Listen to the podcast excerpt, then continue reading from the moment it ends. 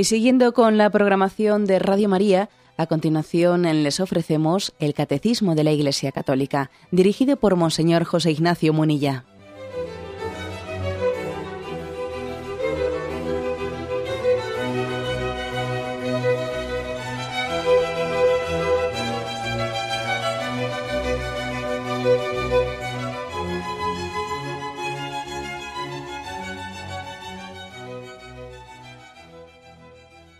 Un cordial saludo a todos los oyentes de Radio María. Un día más, con la gracia del Señor, proseguimos el comentario del Catecismo de nuestra Madre la Iglesia. Dedicamos hoy el segundo programa al apartado que tiene como título Castidad y homosexualidad. Son tres números del 2357 al 2359. Ayer ya tuvimos ocasión de leerlos y hacer una explicación mínima sobre ellos y hemos cogido como metodología para explicarlos eh, pues seguir eh, el hilo de una carta de la Congregación para la Doctrina de la Fe dirigida a todos los obispos, una carta que tiene como título Atención pastoral a las personas homosexuales, que evidentemente es una carta que incluye estos, el contenido de estos tres puntos del catecismo, pero los explicita más. Nos parece, nos parece conveniente, nos parece adecuado, pues tratar con, igual que hicimos con el aborto, pues tratar con más eh, detenimiento este tema, porque todos somos conscientes de que es un tema, una cuestión que muchas veces hoy en día es fronteriza e incluso eh, existen también muchos católicos que participan también de tantas dudas que se están generando desde la que se llama ideología de género, etcétera, ¿no? que, que presenta, pretende presentar la ideología de género bueno, pues las condiciones, eh, las condiciones homosexual o, heterosexual como si fuesen alternativas eh, de elección del hombre, eh, sin que exista ninguna, ninguna referencia a la naturaleza, a la ley natural, sino que, bueno, digamos, el género, el sexo es una especie de elección del hombre que él libremente debe realizar sin que tenga que responder a ninguna llamada, eh, a ninguna mm, norma objetiva de la naturaleza. Bueno, eso es lo que es la ideología de género. ¿eh? Lógicamente, pues el mensaje cristiano no, lo ve así. ¿eh? Nosotros entendemos desde, desde nuestra revelación cristiana, que coincide, entendemos que coincide con lo que es ley natural, entendemos que no puede existir esa disociación entre lo que es el lenguaje de la naturaleza y la persona. Eh, naturaleza y persona están llamadas a, estar integradas, no, a estar opuestas una frente a otra. Bien, pues habíamos comentado en el programa anterior, ya iniciados en ese comentario de la carta, de esa carta de la congregación sobre la atención a las personas homosexuales, habíamos comentado pues cómo la, eh, la Iglesia afirma y afirma, digamos, además, que tiene que gastar toda su energía en afirmarlo, porque, como se dice popularmente, le llueven chuzos, a veces no, nos llueven críticas muy duras por afirmar la verdad, la verdad moral del hombre. Cuando afirmamos que la actividad homosexual pues es eh, contraria a la propia dignidad del hombre, contraria a la sabiduría mm, del Creador, contraria al orden con el que el Creador eh, creó la condición humana y por lo tanto que la Iglesia rechaza las doctrinas erróneas en relación con la homosexualidad, que la presentan como una alternativa más. Y nosotros nos basábamos, decíamos ayer, pues en, ese, en esa doctrina del, Génesis que habla de, ese Dios creador, de ese Dios creador que creó, nos creó a su imagen y semejanza y con una complementariedad de los sexos del hombre y la mujer. Bueno, llamados a una donación recíproca. Bien, partiendo de ahí, partiendo de ahí, y, además creo que, creo que es importante ¿no? que, que también esto nos sirva para amar más la Iglesia, porque la Iglesia también creo que está sirviendo a Jesucristo cuando proclama ciertos principios que en momentos históricos determinados es difícil ser fiel eh, a, esa, a, esa, proclamación. Y yo, yo, muchas veces he dicho que desde luego eh, yo no, no creería en una iglesia que en cada momento predicase unos valores morales que más o menos eh, son acordes a la ideología del momento. Para, eso no necesitamos la Iglesia de Jesucristo. Para que nosotros nos adaptemos, ¿no? Para que nosotros nos adaptemos sencillamente a, a lo que es la ideología del momento, pues para eso no hace falta ni Jesucristo, ni apóstoles, ni dos mil años de tradición. Cuando a veces hemos visto en algunos determinados estamentos de la iglesia anglicana o de algunas iglesias protestantes, pues que han hecho un sínodo y han decidido eh, dar, vamos, permitir el matrimonio homosexual o dar por buena la ordenación de homosexuales, y uno dice, bueno, pues mire usted, usted, está permitiendo pues, que su iglesia anglicana o protestante responda totalmente a la ideología del momento. ¿eh? Y, luego si dentro de dos o tres siglos a la cosa se le da la vuelta, usted hará otro sínodo y volverá a cambiar la cosa.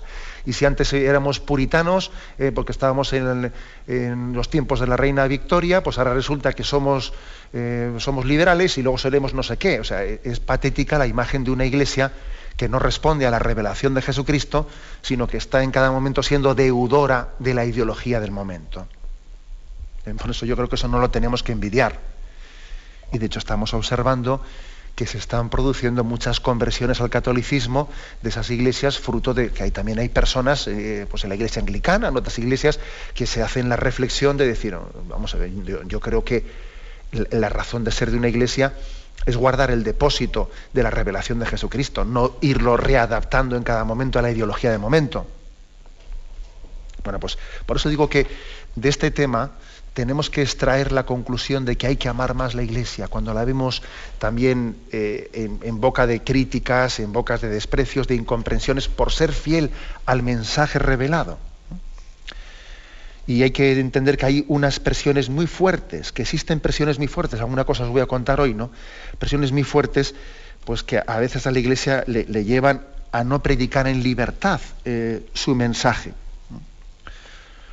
Incluso a veces dentro del seno de la Iglesia se mantienen ingenuamente por parte de algunos grupos o algunas asociaciones vínculos, vínculos con grupos externos a la Iglesia que tiene una visión claramente opuesta ¿no? al mensaje revelado cristiano y bueno, pues se confunde se confunde un sentido de solidaridad con tener implicaciones con grupos de presión gay, homosexuales, etcétera, que, evidentemente eh, supone una especie de jugar a dos cartas, ¿no? Por una parte me declaro cristiano, pero por otra parte estoy teniendo aquí unas connivencias con unos grupos totalmente extraños al mensaje cristiano, ¿no? Dice esta carta que estamos comentando, aunque no de un modo plenamente consciente, pues se tiene una especie de, implicaciones hasta el punto de que los miembros de la Iglesia estamos llamados a procurar que las personas homosexuales confiadas a nuestro cuidado no se desvíen por estas opiniones tan profundamente opuestas a la enseñanza de la Iglesia. Sin embargo, el riesgo es grande y hay muchos que tratan de crear confusión en relación con la posición de la Iglesia. Fijaros lo que dice aquí, ¿no? que el riesgo es grande. ¿Por qué el riesgo es grande? Hombre, porque ya es que es un poco de suponer, eh, si viene alguien a una, organización que se presenta como defensora de los, de los, derechos de gays y lesbianas y transexuales, que así suelen definirse estas asociaciones, y en principio el mensaje que transmiten es, eh, nosotros te defendemos en tu dignidad, te defendemos en que no seas discriminado, eh, tú tienes derecho, tú tal, tú cual, claro. Se presentan bajo ese hálito, ¿no? Y por otra parte está la Iglesia, que sí, que por supuesto está queriendo acompañar y ayudar a esa persona con esa tendencia homosexual, pero al mismo tiempo le está pidiendo que, no se deje llevar por sus tendencias, que no se deje arrastrar por ellas y, que entienda que también tiene que abrazarse a la cruz, etcétera, etcétera. Claro, eh, hay un gran riesgo porque es, eh, el primero parece que va de simpático y el segundo de antipático. Es como cuando estamos hoy llamados a predicar pues, el, sexo responsable frente al sexo seguro que se está predicando desde, desde, otras instancias. Claro, siempre, siempre será el simpático si uno va a un instituto y tiene que predicar allí y tiene que expresar, explicar a unos, a unos, vamos, a unos jóvenes de 17 años, les tiene que explicar el porqué de la castidad y luego va en la siguiente asignatura alguien que les explica pues tú ponte el preservativo y a partir de ahí ya, pues sexo seguro y barra libre. Evidentemente, este último va a ir siempre de simpático y el primero va a ir de malo de la película. Por eso es muy grave, o sea, es muy grande el riesgo de confusionismo. Porque este es un caso muy evidente en el que el que se presenta, los que, este tipo de asociaciones, ¿no? que se presentan eh, como garantes de la libertad del homosexual y de sus derechos, etcétera, en realidad, en realidad están siendo un auténtico lastre para él, para esa persona de condición homosexual. Lejos de liberarla, casi le están condenando a su, pues, a su interior contradicción. Le están condenando a no poder superarla, a no poder vivir en paz consigo mismo, ¿no? Sino a llevar adelante lo que es su, ruptura interior, llevarla adelante como si fuese un derecho. Oiga, mire usted, mi, problema interior, mis heridas interiores, no son un derecho, son unas heridas que padezco y voy a ver cómo soy capaz de convivir con ellas, no sin que me hagan más daño. Pero usted, al llamarlas derechos, al proclamarlas, ¿no? lo que está queriendo es conducirme a mí por un callejón sin salida. Por eso esta carta llama la atención sobre este aspecto, ¿no? Porque también dentro de la Iglesia dice, leo literalmente, se han formado grupos de presión que intentan acreditarse como representantes de todas las personas homosexuales que son católicas. Pero el hecho es que sus seguidores generalmente son personas o que ignoran la enseñanza de la Iglesia o buscan subvertirla de alguna manera. Y se comete, se comete, por tanto, un grave error. Fijaros, existen, existen en, la Iglesia algunas asociaciones que se llaman católicas eh, y que pretenden reunir bajo ese amparo, eh, bajo ese calificativo de católicas, a las personas con tendencia homosexual para autojustificar eh, pues los, actos homosexuales. Y de una manera más o menos, pues digamos, mm, pues más o menos cuidadosa o con más o menos disimulo, pretender desde el seno de la Iglesia reivindicar la condición homosexual como alternativa a la heterosexual. ¿eh?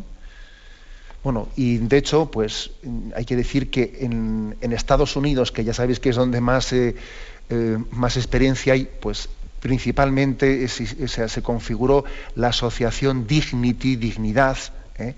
que venía como a decir que los católicos tienen que vivir su condición homosexual con dignidad, eh, como estando de alguna manera reivindicativos de su propia condición alternativa. Bueno, lógicamente la Iglesia no aprobó esa asociación, pero sin embargo sí que aprobó, sí que aprobó y alentó otras asociaciones, por ejemplo la asociación eh, Curas, eh, Ánimo, Coraje, ¿eh? una asociación que el cardenal que en el año 1980, el entonces cardenal de Nueva York, le pidió al padre John Harvey que llevase a su diócesis y allí se constituyó la asociación Coraje o Ánimo, una asociación que sí, que de una manera bajo, bajo una fidelidad al mensaje católico, asocia a personas con tendencia homosexual para intentar ayudarse, ayudarse mutuamente bajo la doctrina cristiana a vivir, a vivir la castidad. Las cinco metas de esta asociación de coraje, ánimo, son las siguientes, ¿no? Vivir la castidad como todo cristiano, dedicar las vidas a Cristo a través del servicio a los demás, también mediante la lectura espiritual, la oración, la meditación y, una entrega generosa, altruista en tercer lugar, promover el espíritu de compañerismo en el que todos puedan compartir ideas y experiencias. En cuarto lugar, pues procurar ir abriéndose a un tipo de amistades castas que alejen de ambientes, ¿no? Ambientes eh, homosexuales. Y en quinto lugar, pues vamos, pretender también hacer apostolado con las personas que están metidas en ambientes complicados para vivir la castidad eh, dentro de su condición homosexual. Es decir, ser un buen ejemplo y dentro de, este, de esta asociación católica ayudar también a cristianos que necesitan, eh, que necesitan conocer a otros cristianos con tendencia homosexual, pero que quieren vivir cristianamente y conforme a la fe católica. O sea que también existen ese tipo de asociaciones. Lo que pasa es que hay que buscarlas más con lupa. hay que buscarlas más con lupa. Y lo que tiene más seco en los medios de comunicación ya sabemos lo que es. Lo que tiene más seco es pues, cualquier asociación que se diga católica y que salga a la luz pública criticando la doctrina de la Iglesia. Bueno, eso seguro que va a tener eh, las puertas abiertas de cualquier medio de comunicación. Quien haga tal cosa, vamos, ese tiene todas las puertas abiertas. Sin embargo, estas asociaciones verdaderamente católicas, no solo de nombre, sino adheridas a la fe católica, que luchan, ¿no? que luchan por, por vivir castamente ¿eh? y llevar un proceso de sanación interior, os aseguro que estas asociaciones jamás tendrán un eco ni un micrófono eh, a su servicio como no sea en Radio María, vamos. Esto es así, forma parte de una cultura que es a la que yo me refería antes, que es una auténtica eh, persecución, persecución o falta, o que incluso a la Iglesia Católica se le pone se le pone en un brete de quitarle libertad de predicar su mensaje, su mensaje liberador en este punto concreto. Aprovecho también, eh, vamos, ayer hice propaganda de un libro y voy a aprovechar para hacer propaganda de una, de una página web eh, en castellano que es eh, es posible la esperanza.com eh,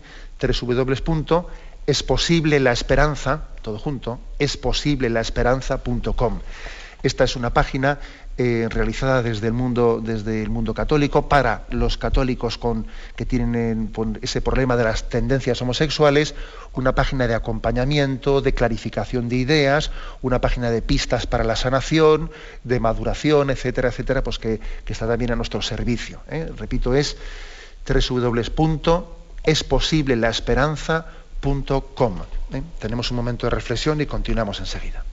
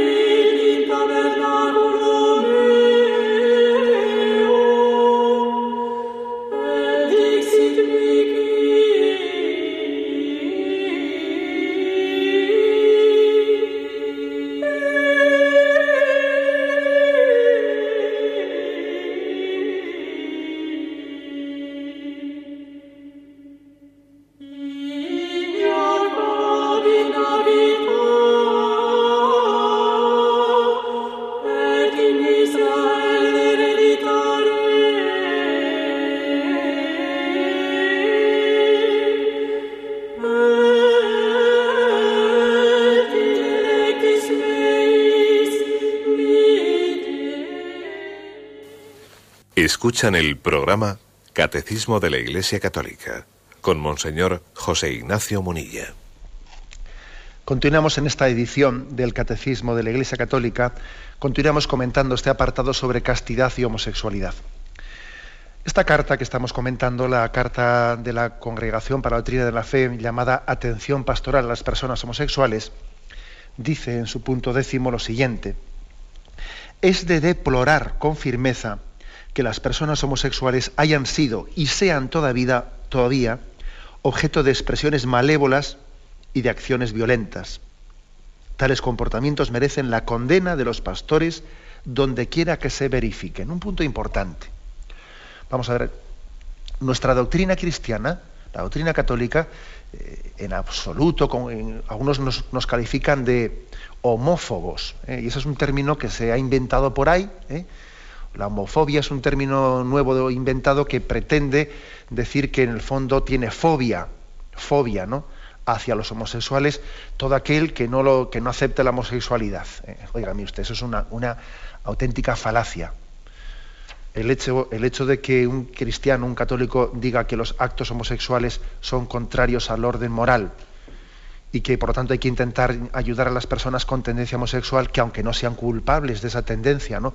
Pues hay que intentar ayudarlas pues porque tienen una contradicción en su interior de, tener una, tendencia hacia unos actos que son inmorales. Por lo tanto hay que, hay que acompañarlas en su sanación, etcétera, etcétera. El hecho de que pensemos eso, en absoluto, eso supone que tengamos fobia o que seamos enemigos de los homosexuales. Dios mío, todo, todo lo contrario. El Señor nos llama amar, amarlos más especialmente. Por eso yo creo que una, una trampa, una trampa es la de calificar de homófoba a la, eh, a la posición cristiana. Ahora bien, ojo que aquí dice, dice con mucha claridad ¿eh? este punto de esta carta, eh, que tenemos que condenar totalmente cualquier tipo de expresiones o acciones de, no, únicamente violentas, ¿no? sino de desprecio, etcétera, hacia las personas homosexuales, ¿eh? de injustas discriminaciones. Existen, vamos a, vamos a decir, vamos, existen legislaciones, especialmente islámicas, islámicas que condenan a muerte a las personas con tendencia homosexual y evidentemente nos parece una barbaridad.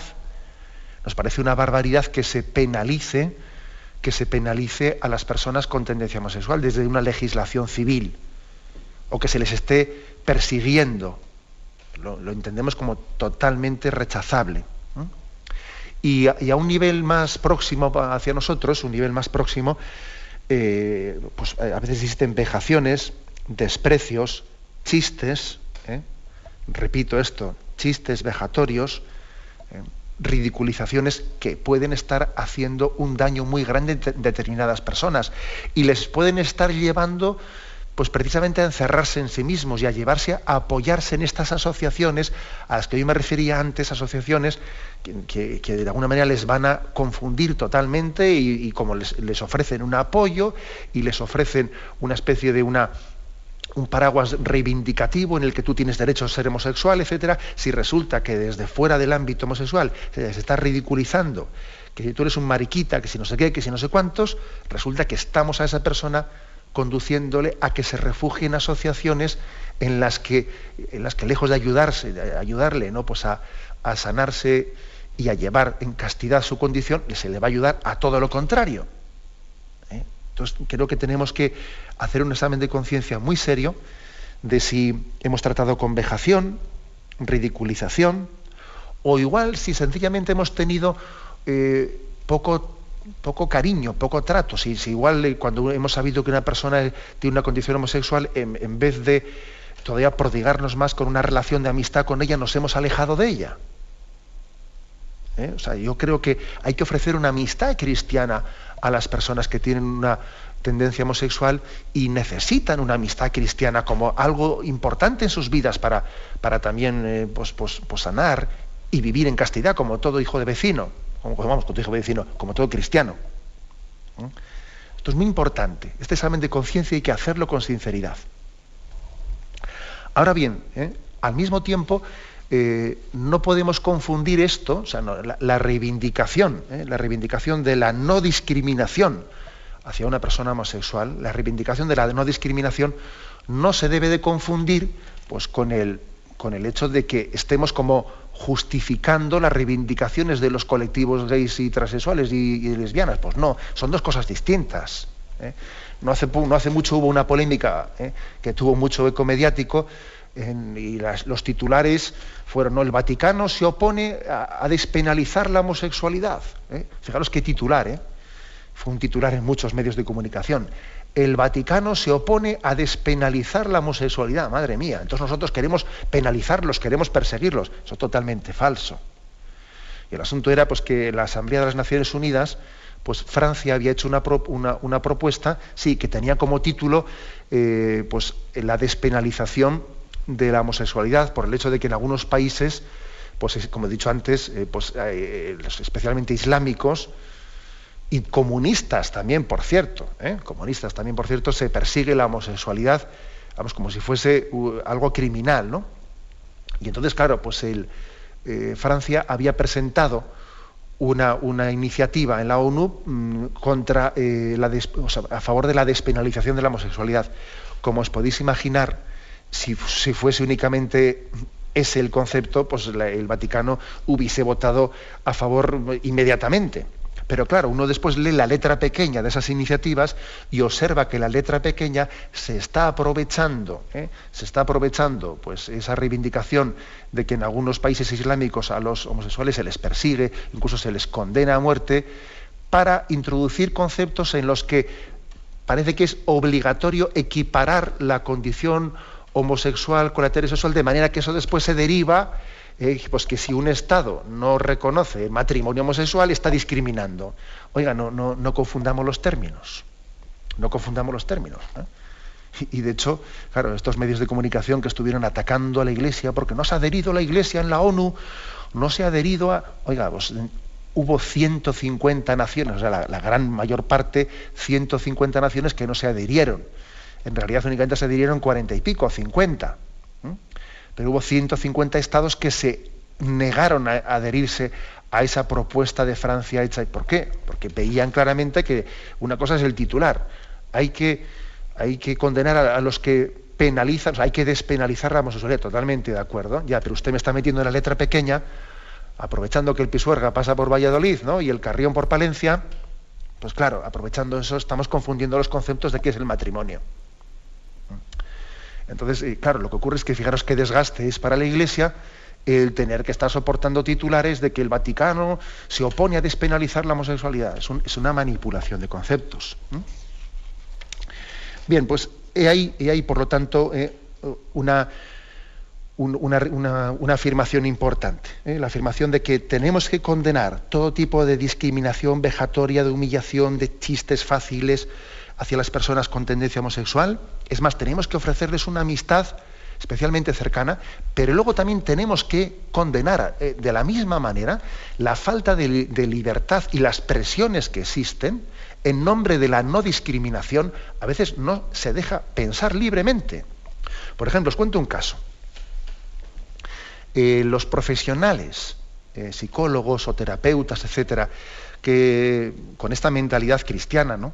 Y con esta mentalidad del humanismo cristiano, se dedican a ayudar a las personas mm, con tendencia homosexual, mm, hablo de España, ¿eh? no hablo de sitios, no, no, en la propia España, no tienen la libertad suficiente para poder publicitarse, para poder publicitarse pues, de una manera normalizada, porque inmediatamente reciben amenazas, eh, reciben eh, pues todo tipo de presiones, etcétera, etcétera. Entonces, los, eh, los, profesionales que hoy en día en España, psicólogos o terapeutas, ayudan, ayudan a las personas con tendencia homosexual pues, a tener pues un acompañamiento, una sanación de sus heridas, etcétera, etcétera, tienen que estar ocultos.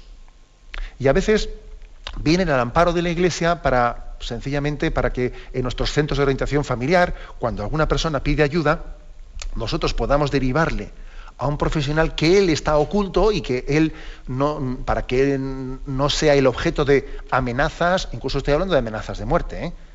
de muchos grupos de presión, de presiones, etcétera, contra sus propias familias. Yo conozco a profesionales que trabajan en este campo cuyas familias han sido amenazadas porque se han enterado de que el profesional estaba ayudando a homosexuales en esta perspectiva cristiana. Luego, en el fondo, eh, este, este clima, este clima que se ha generado, está quitando la libertad de pensamiento. Oiga usted, si un homosexual, si una persona con tendencia homosexual se acerca a la iglesia y se acerca a un profesional para que le ayude, mm, pues para, que le ayude y que le acompañe ¿no? en, su, en, su, en su recorrido interior, ¿quién, o sea, ¿por qué no podemos respetar su libertad? ¿Por qué tenemos que estar presionando, eh, presionando contra, eh, contra las personas que están ayudándole en ese proceso interior? Por lo tanto, eh, reivindiquemos que por nuestra parte, ¿no? Bueno, por nuestra parte, por parte de todos, ¿no? Tenemos que tratar con especial caridad, respeto, incluso de amistad cristiana con todas las personas con tendencia homosexual, sin que eso suponga para nada una, pues una confusión de conceptos, ¿no? Y al mismo tiempo condenando la persecución que existe bajo, bajo bandera de que los cristianos somos homófobos o porque afirmemos que la homosexualidad no es equiparable a la heterosexualidad, que, que estemos discriminando a nadie. Es totalmente distinto. Distinguir no es discriminar. Nosotros distinguimos, no discriminamos. Y a cada persona, lógicamente, hay que ayudarle de una manera diferenciada, según su situación y condición. Bien, tenemos un momento de reflexión y continuamos enseguida.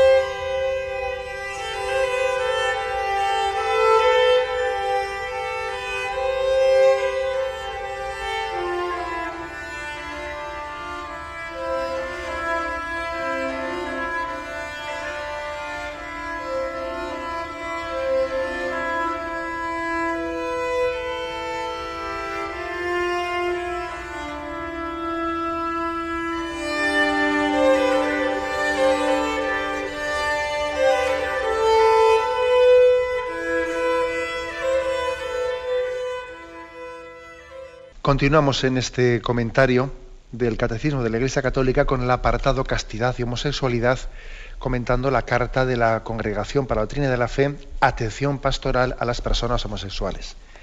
En el punto 11 de esta carta dice algo interesante. Se refiere a que algunos sostienen con demasiada facilidad eh, que, dado que muchas veces ¿no? la tendencia homosexual no es el resultado de una libre elección, pues entonces las personas homosexuales no tienen alternativa. Es algo que yo no he elegido y que, por lo tanto, yo estoy condicionado por algo que, que, a mí me viene, pues bien sea por psicología, por naturaleza, que yo estoy, no tengo una alternativa.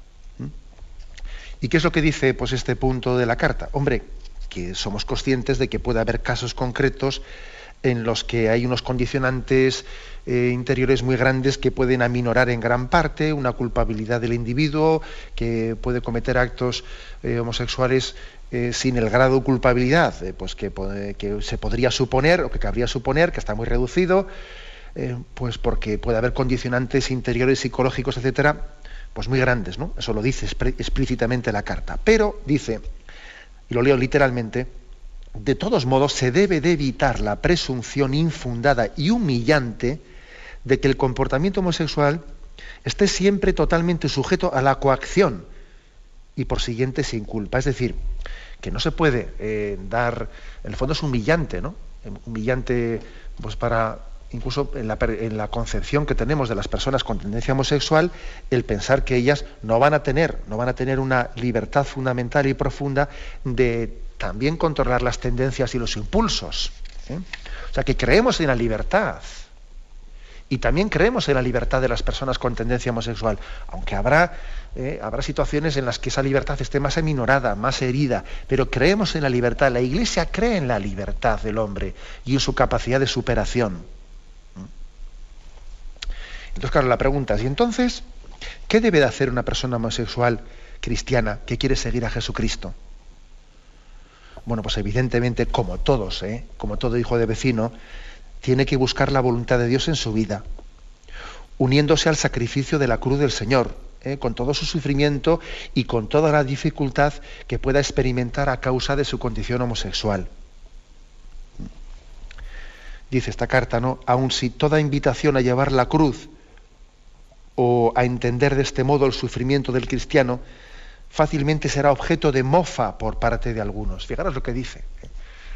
Claro, estamos en un mundo en el que tú a una persona le dices, mira, tú para ser feliz y para realizarte y para seguir a Jesús, tienes que cargar con su cruz, con tu cruz, que, que la tienes también, y además tú de una manera especial, por tener esa condición homosexual, tienes una cruz, porque tienes una contradicción interna, ¿no? Entonces, mucha gente va a hacer mofa de eso. ¿Y nosotros qué tenemos que responder? Bueno, pues que, es la llamada dirigida a todo cristiano la de que cargar con su cruz. Todos los que somos seguidores de Jesucristo tenemos cruces. Algunas son comunes y otras son más particulares. Cada uno tenemos nuestras cruces. Algunas más visibles, otras más ocultas. ¿eh? Y dice San Pablo en la carta a los Gálatas que no podemos pertenecer a Cristo sin crucificar la carne con sus pasiones y sus deseos. Y eso lo dice para todo el mundo. No lo dice solo para una persona con tendencia homosexual, no, lo dice para todo el mundo. Gálatas 5:22, no podéis pertenecer a Cristo sin crucificar la carne con sus pasiones y sus deseos. En el fondo, por lo tanto, esta doctrina que llama a seguir a Jesucristo, a abrazar la voluntad de Dios, también uniendo a la cruz de Cristo, ¿no? abrazando la cruz de Cristo, nuestras, nuestras cruces particulares, es una doctrina que apuesta por la autorrenuncia de los hombres y de las mujeres homosexuales, la autorrenuncia eh, a esas tendencias homosexuales que le llevan ¿no? a unos actos que son contrarios a la naturaleza, una autorrenuncia que les que unida eh, a la cruz de Jesucristo es fuente de autodonación. Es fuente de autodonación, así lo, dice explícitamente esta carta, ¿no? Una autodonación que en el fondo nos salva ¿no? de ser arrastrados eh, a, una, a una serie de actos que son autodestructivos. Es decir, dicho de otra manera, las personas homosexuales, ¿qué tienen que hacer para seguir a Jesucristo? Pues están llamadas a vivir en castidad llamadas a vivir en castidad. Continúa esta carta diciendo, ¿no? Bueno, pues que es evidente que uno de los quehaceres más importantes de la Iglesia Católica en este momento es transmitir con fidelidad la doctrina cristiana y de una manera equilibrada. ¿eh? Que tenemos, nos dice a los obispos en esta carta que tenemos que tener particular solicitud eh, para que los sacerdotes y los religiosos atiendan de una manera eh, equilibrada a las personas con tendencia homosexual, con fidelidad a la doctrina cristiana y al mismo tiempo con una, eh, pues con una preocupación muy especial por ellos. Fijaros lo que dice aquí. Al hacer las anteriores consideraciones, esta congregación quiere pedir a los obispos que estén particularmente vigilantes en relación con aquellos programas que han, que han hecho, que de hecho, perdón, intentan ejercer una presión sobre la Iglesia para que cambie su doctrina. O sea que también se nos pide que estemos atentos, ¿no? Atentos a, que no nos metamos un gol en, propia puerta, porque hay veces, hay veces que no sabemos para quién vendimiamos, como se dice popularmente. ¿eh? Y, estamos, eh, y estamos poniendo a nuestros fieles cristianos en manos de asociaciones que, eh, de gays, etcétera, que, piensan de una manera contraria, contraria a la fe de la Iglesia. No hace mucho, en una revista religiosa, en una revista religiosa, repito, que no voy a decir su nombre para no humillar a nadie, vamos, yo vi, con perplejidad un artículo un artículo de pues sobre, eh, sobre este tema. Se puede ser se puede ser cristiano y homosexual y entonces él venía como a decir que por supuesto que mm, claro no he entendido como nosotros lo entendemos que un cristiano que un homosexual por supuesto que puede ser cristiano pero pero con ese ideal de vivir la castidad no pero aquí lo decía pues reivindicando la homosexualidad como una condición aparte, incluso diciendo cosas tan peregrinas como que ya en el Evangelio vemos que el centurión eh, tenía, era, pareja homosexual de su criado. Y yo cuando leí eso dije, ¿pero qué he leído yo? Volvía, volvía a leer el párrafo y decía, pues sí, sí, lo dice. Y decía también que si en la Iglesia Católica se habían realizado bodas homosexuales hasta el siglo XI o XII, no sé qué decía que se han realizado bodas, es decir, que es que el papel lo aguanta todo. ¿eh? Teníamos que hacer un homenaje al papel por, por aguantar todas estas cosas, ¿no? Y dice, pero bueno, este, este, artículo se ha publicado, se ha publicado en una revista, eh, en una revista religiosa, vaya gol, vaya gol en propia meta, ¿no? Que nos hemos metido falseando de esta manera el mensaje cristiano. O sea que a los obispos se nos pide que lógicamente vigilemos por la fidelidad al mensaje cristiano, que hay presiones muy fuertes. Pero al mismo tiempo también se nos pide, fijaros bien en esta carta, un programa pastoral muy cercano de acompañamiento a las personas homosexuales. Leo, leo este, en el punto 15 lo siguiente. Un auténtico programa pastoral ayudará a las personas homosexuales en todos los niveles de su vida espiritual mediante los sacramentos y en particular a través de la frecuente y sincera confesión sacramental, mediante la oración, el testimonio, el consejo, la atención individual. De este modo, la entera comunidad cristiana puede llegar a reconocer su vocación, asistir a estos hermanos y hermanas, evitándoles ya sea la desilusión, ya sea el aislamiento. Fijaros bien, dice, ojo, hay que tener una atención pastoral que se le evite a la persona homosexual ni la desilusión ni el aislamiento, sino que se sienta arropada por la comunidad cristiana y antes os he hablado de, ese movimiento nacido en Estados Unidos, que ya eh, pues está ya en más de 90 eh, naciones, y, en concreto con este nombre, desde luego en España todavía no lo tenemos, ¿no? Ese, apostolado fundado por el padre John Harvey, ¿eh? el, curas, ánimo, coraje, ¿no? Que, que, bueno sería que también entre nosotros en España pusiésemos en marcha una asociación de este tipo. Es decir, nuestro ideal es este, ¿no? que la persona humana creada a imagen y semejanza de Dios, fijaros, esto lo dije el primer día y lo repito, ¿no? lo dice la carta aquí, no puede ser definida la persona de una manera reductiva únicamente por su orientación sexual. ¿eh? La Iglesia rechaza el que se considere la persona como heterosexual o homosexual. ¿no? En el fondo, todos tenemos la misma identidad fundamental, ser criatura y por tanto hijos de Dios y herederos de la vida eterna. Luego a mí no me defina usted una persona como homosexual. ¿Qué pasa? ¿Que no, hay nada más que, que la defina o qué? No, hay otro, otro rasgo, otra, otra, característica. O es que estamos en una cultura tan pansexualista que únicamente el sexo eh, y una tendencia homosexual va a ser la que nos defina, la que nos ponga apellido. Esto es importante, ¿no? Eh, cualquier persona que viva sobre la faz de la tierra tiene problemas y tiene dificultades, ¿eh? pero también tiene oportunidades de crecimiento y tiene recursos y tiene talentos y tiene dones propios. Entonces no vamos a centrarnos únicamente en eso. O sea, ayudar a una persona homosexual también es, después de haber hablado de ese tema, después de lógicamente también haber analizado un poco las, eh, pues las, las, heridas, etcétera, pero también después de darse cuenta, oye, que esa persona tiene otras muchas oportunidades de crecimiento, tiene recursos, tiene talentos, tiene dones propios. ¿Eh? O sea, hay una obsesión sexual, yo creo que en nuestra cultura, que parece que es el monotema, el monotema. Pues no, señor, la Iglesia entiende que aquí todos tenemos problemas y todos tenemos desequilibrios. La homosexualidad es un desequilibrio, evidente, y es que los demás, o sea, los que no somos homosexuales, no tenemos desequilibrios. Hombre, que sí los tenemos. Yo no conozco ninguna persona que no tenga desequilibrios. Por eso, hacer una división, una división de personas normales y personas no normales es ridículo. Ridículo. Aquí todos somos un poco anormales, aquí todos tenemos nuestros desequilibrios, ¿eh? y el que esté libre de ellos que tire la primera piedra. En esta vida la felicidad consiste en saber llevar nuestros desequilibrios y nuestras, y nuestras cruces interiores, saber llevarlas con equilibrio sin que nos aplasten, sin que nos aplasten, llevarlas con dignidad, llevar nuestra cruz con dignidad. Ese es el mensaje cristiano, que creo que es muy, muy equilibrado. Por eso esta carta eh, concluye diciendo que los obispos debemos de procurar sostener con los medios que están a nuestra disposición el desarrollo de formas especializadas en la atención pastoral para las personas homosexuales. Y dice, y esto podrá incluir la colaboración con las ciencias psicológicas, sociológicas, médicas, manteniéndonos siempre en plena fidelidad con la doctrina de la Iglesia.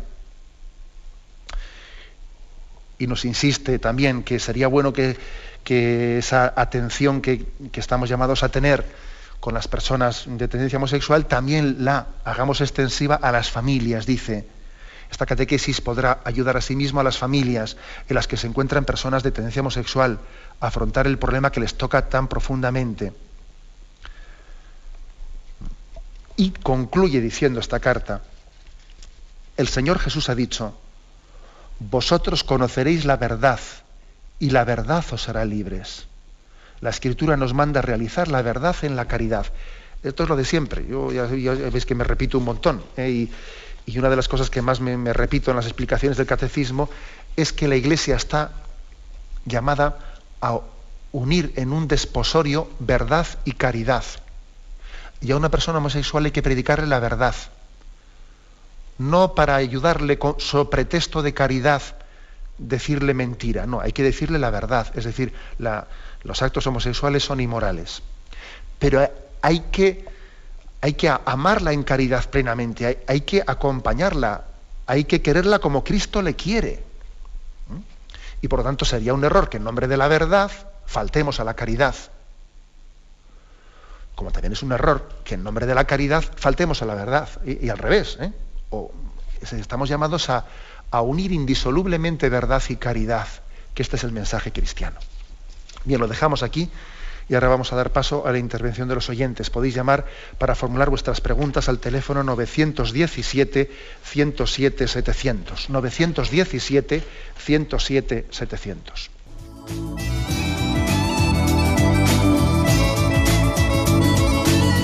¿Le gustaría tener sus programas favoritos de Radio María en CD o DVD?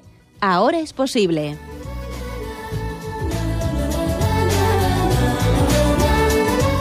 Le sugerimos que primero se informe en qué formato de audio lo puede escuchar en su equipo, DVD o CD, teniendo en cuenta que no todos los lectores de CD pueden reproducir el formato digital MP3 en el que enviamos nuestros programas. Y luego, si quiere en su casa esos programas que tanto le gustan, solo tiene que escribir una carta a Radio María, Paseo Lanceros 2, primera planta 28024, Madrid, indicando si lo quiere en CD o DVD y cuántos programas. También le rogamos que escriba su nombre, dirección y no se olvide de facilitarnos un teléfono de contacto para cualquier duda que nos surja.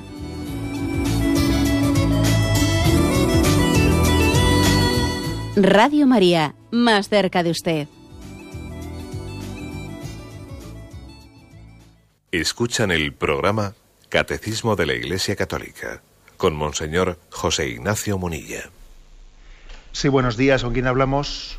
Sí, ¿es a mí? Sí, adelante, le escuchamos. Eh, pues mire, hace unos días tengo eh, con uno de mis hijos, que ya tiene treinta y tantos años, o sea, no es ningún niño, eh, pues estábamos hablando un poco de esto, que él decía pues, que, que, los homosexuales, pues que son naturalmente homosexuales y tal, por naturaleza, ¿no? Eh, que yo le decía que veía otra cosa distinta, y bueno, él decía que la Iglesia siempre los ha rechazado y no los ha considerado personas, y bueno, y ya, entonces yo decía, de, vamos a ver, eh, la Iglesia los considera personas, y a base de porfiar y porfiar, pues yo no me acordé de aquello que dijo usted de los cromosomas, pero sí que me acordaba, se, se me ocurrió, vamos, me vino así, no sé, sería el Espíritu Santo o qué, pues va se me ocurrió y, le dije, digo, vamos a ver, digo, si yo lo que veo es que los órganos sexuales son, pues eso, para... Eh, los órganos genitales decíamos bien, ¿no? Son, pues, para la reproducción de la especie y demás, ¿no? Y al final, mucho por fiar, lo que se me ocurrió fue que es lo que la Iglesia realmente condena es el uso y ahí le dije, digo, ¿los pies para qué son? Me contestó, para andar. ¿Y las manos para qué son? Pues para hacer cosas. Bueno, pues los órganos genitales son para la reproducción, pero eso está a la vista, esto no hace falta ninguna demostración. Digo esto por si a alguien le sirve de ayuda en alguna porfía, alguna cosa que tenga. Y nada más, gracias. Sí, gracias a usted. La verdad es que yo creo que es una buena manera de explicarse por su parte. Es decir, eh, usted ha hecho una precisión que ayer nos explayamos en ella, el hecho de que lo que la doctrina cristiana eh, condena no es la tendencia homosexual, sino los actos ¿no? homosexuales. ¿Por qué? Porque son contrarios a la naturaleza. ¿eh? Porque, claro, los órganos, los órganos eh, genitales masculinos y femeninos son complementarios. ¿eh? Y son para lo que son. Ahora, los órganos genitales masculinos no son complementarios entre ellos, están fuera del lenguaje de la propia naturaleza. Es que en la propia naturaleza hay un lenguaje, hay un lenguaje antropológico. O sea, es decir, la ley, la ley de Dios no es algo distinto del lenguaje de la naturaleza. Dios mismo eh, es el creador, al mismo tiempo que es el legislador del, Sinaí. O sea, el que nos dio los mandamientos es el mismo que nos creó. Luego, el lenguaje de la naturaleza no puede ser distinto al lenguaje de la revelación. ¿eh? Entonces, creo que es un buen ejemplo que usted ha puesto. ¿eh? Pues, ¿para qué son las manos? Pues, ¿para qué son los pies? ¿Para qué son los órganos sexuales? Bueno, pues son para lo que son, tienen la finalidad que tienen, ¿no? Bien, pero a veces es, curioso que estemos en una cultura en la que tan fácilmente, o sea, que haya que explicar lo obvio, ¿eh? lo obvio y sea, y sea complicado tratarlo. Y luego además que parezca que explicar lo obvio sea, o sea, caiga bajo la sospecha de que la Iglesia está en contra de, las personas homosexuales. Madre mía, hay, que hacer un esfuerzo ¿no? para salir de, ese maniqueísmo, ¿eh? que es un maniqueísmo, una trampa mortal. ¿Eh? El hecho de que afirmar la verdad sea estar en contra de una persona, no, no, es, no es, así. Damos paso a un siguiente oyente. Buenos días, ¿con quién hablamos? Buenos días, padre. Buenos días, Soy le escuchamos. Inocencia, de Madrid. Le escuchamos. Mire, mm, yo he estado trabajando precisamente de enfermera y un médico a mí me... me yo no soy homosexual, ni mucho menos. Mm, solamente me cargó, vamos, que me calumnió diciendo que yo era así y asado. Entonces, yo mm, me enteré cuando ya me jubilé y estuve a punto de, de, denunciarlo, porque si a mí me dicen una cosa que no soy, que es eso, pues entonces, mm, y quiero saber qué, qué táctica puedo llevar hacia esto, porque claro, fue en La Paz y fue un, un, un escándalo. Ya, ya. Pues mire usted, yo no me metería, es un consejo particular, ¿no?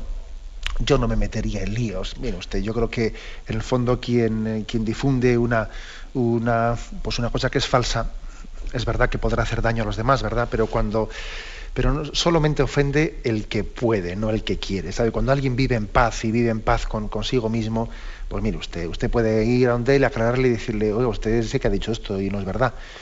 En cualquier caso también, yo pienso que el Señor ha permitido que usted viva esa prueba para que también usted se solidarice ¿no? con las personas de tendencia homosexual que sufren sufren pues por el hecho de que también en la sociedad se habla más de lo debido de ellas, se chismorrea, etcétera, etcétera. ¿eh? O sea que también yo creo que a veces el Señor permite que también vivamos una, pues una situación de, falsedad como la que usted ha vivido, para que también nosotros nos solidaricemos. ¿eh? Con personas que están siendo objeto de burla, de crítica, etcétera, y tenemos que ser, como he dicho antes, muy respetuosos ¿no? y en el hablar en el hablar hacia el prójimo, que la Sagrada Escritura nos dice que de toda palabra ociosa daremos cuenta ante Dios. ¿eh? Ese, ese, tal, ese, ese homosexual es tal, ¿y tú qué sabes? ¿Y tú qué sabes? ¿no? Y enseguida confundimos una persona, pues igual, especialmente cuando un hombre es un poco afeminado, eh, ya, ese es un homosexual. ¿Y tú qué sabes? yo creo que hay que ser muy discreto en nuestra manera de hablar, no creando una situación que ya le estamos complicando a una persona, que casi le, estamos conduciendo por un camino, más que ayudarle a salir de él. Adelante, damos paso a un siguiente oyente. Buenos días. Hola, buenos días. Sí, le escuchamos, adelante. Ah, mire, desde que tengo uso de razón, ah, recuerdo una oración que, que muchos conocemos, que es la que decimos mientras hacemos la señal con la mano. Nombra del Padre, del Hijo y del Espíritu Santo. Mi pregunta es, ¿por qué no se nombra nunca a la Madre? o, con esta oración no se nombra a la Virgen María. Bien, hombre, pues no se nombra a la Virgen María porque eh, está en un nivel, en un nivel esencialmente distinto. ¿eh? Es decir, la Virgen María no, no, es una de las tres personas de la Santísima Trinidad. ¿eh? Por lo tanto, no, no, podemos idolatrar a la Virgen María. Sería una, podríamos caer en una idolatría si a la Virgen María le elevásemos a una condición divina. Nosotros a la Virgen María no le adoramos, solamente adoramos a Dios. Por lo tanto, una cosa es en, eh, nuestra, eh, nuestra, fe en la Trinidad y otra cosa es nuestra fe, que es muy especial, ciertamente, la Virgen María y en, un nivel inferior en los santos. Pero, lógicamente, se distingue eh, pues, la adoración a Dios de nuestra devoción hacia la Virgen María. Damos paso a una última llamada. Buenos días. Hola, buenos días, monseñor. Sí, le escuchamos. Mire, por favor, eh, yo estoy casada y debido a una operación practicada a mi marido, pues no podemos practicar el acto sexual con la penetración mm. y naturalmente pues mi marido no quiere prescindir del acto sexual y por lo tanto nos vemos obligados a practicarlo de otras formas. Y entonces mi pregunta es la siguiente. Entonces yo quisiera saber si accediendo a estas prácticas yo estoy pecando y si cada vez que confieso tengo que confesarme de ello.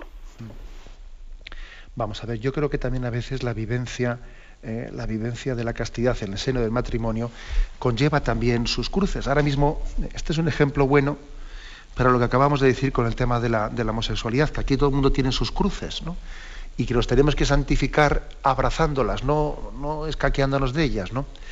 Entonces yo creo que también el hecho de que exista una dificultad para el acto sexual puede justificar que el acto sexual se haga de una manera eh, antinatural, pues, eh, etcétera, o, por ejemplo con pues cayendo recurriendo a la masturbación para suplir el acto sexual, etcétera y tal, pues no no lo justifica, no lo justifica y supondrá una llamada especial a vivir en la castidad o supondrá una, una forma de expresión de, del cariño en la afectividad sexual pues que no llegue, eh, que no llegue estrictamente a, eh, a la consumación, eh, puesto que igual naturalmente existe una enfermedad, como usted ha dicho, que lo impide.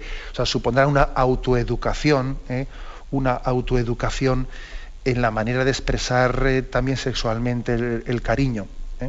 O sea que yo creo que eso es un poco el, punto. No, justifica el hecho de que haya una, una dificultad, ¿eh? no justifica el que podamos desnaturalizar la esencia del acto sexual. ¿eh? Bueno, en cualquier caso también, pues siempre será bueno que usted también recurra a todas las ayudas médicas, etcétera, que le puedan ayudar a, pues, suplir o a afrontar su dificultad.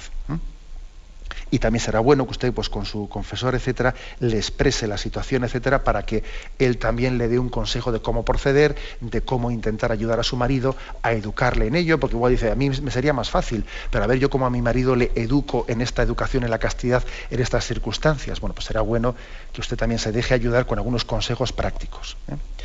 tenemos el tiempo cumplido. Me despido con la bendición de Dios Todopoderoso Padre Hijo y Espíritu Santo Alabado sea Jesucristo.